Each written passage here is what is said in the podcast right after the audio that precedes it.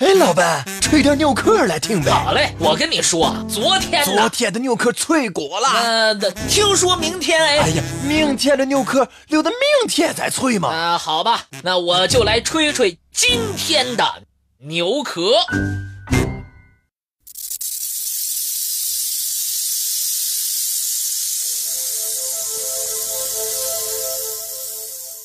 在现代医学中，心脏。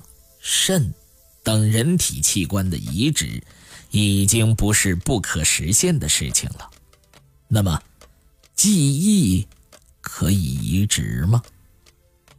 有人提出了一种富有争议的细胞记忆理论，宣称人体细胞内含有人的个性和兴趣信息，人类的记忆和个性可以通过器官移植到另外一个人的身上。把一个人的记忆移植到另外一个人身上，从而也就把他的文化知识、喜怒哀乐、人生阅历等等，同时移植给另外一个人。这样的设想多次出现在科幻小说、电影中。如果移植记忆真的可以做到的话，即使一个人的肉体死了，他的记忆。却可以在另外一个肉体上继续存在，人类的长生不老可以部分得以实现。这样的设想，当然要引起科学家们的重视了。二十世纪六十年代，美国心理学家麦康奈尔用涡虫做了关于记忆移植的实验。麦康奈尔先训练了一群涡虫。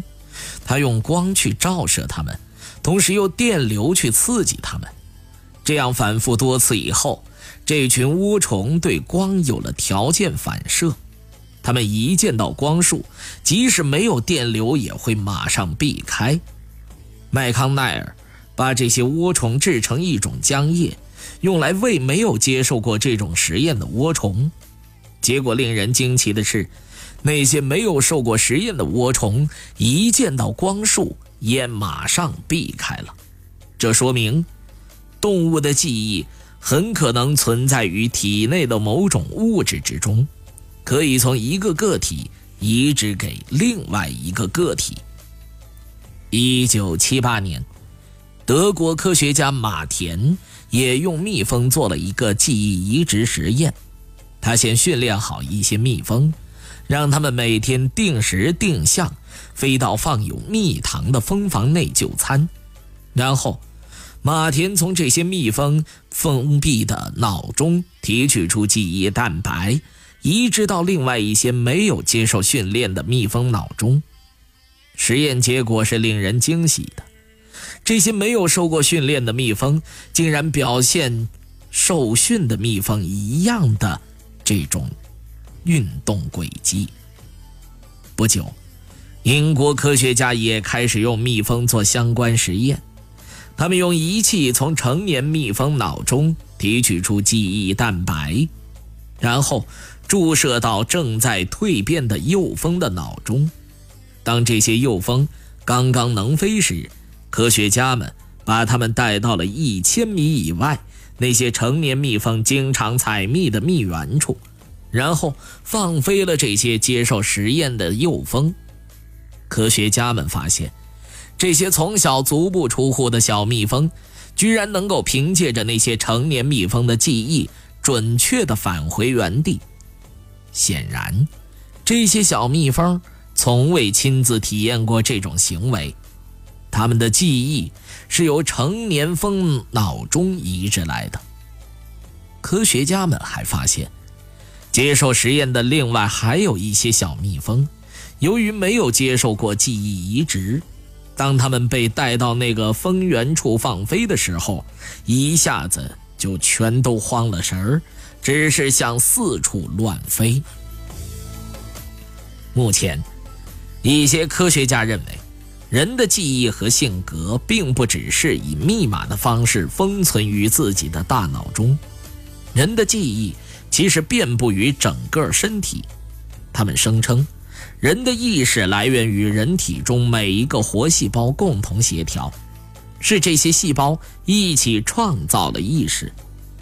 在美国佐治亚州，曾经有一名六十九岁的男子，名叫桑尼·葛汉。他在成功接受心脏移植手术十二年后，毫无预警地开枪自杀了。这种自杀方式与当初把心脏捐赠给他的泰瑞·卡托的自杀方式一模一样。美国亚利桑那大学心理学教授施瓦兹记录了七十多起类似葛汉的案例，都是心脏的受捐赠人呈现出捐赠人的部分人格特质。他们认为，人体内的心、肝以及每个器官都存储着这个人的记忆，驱动着这个人的情绪，并渲染个体的个性。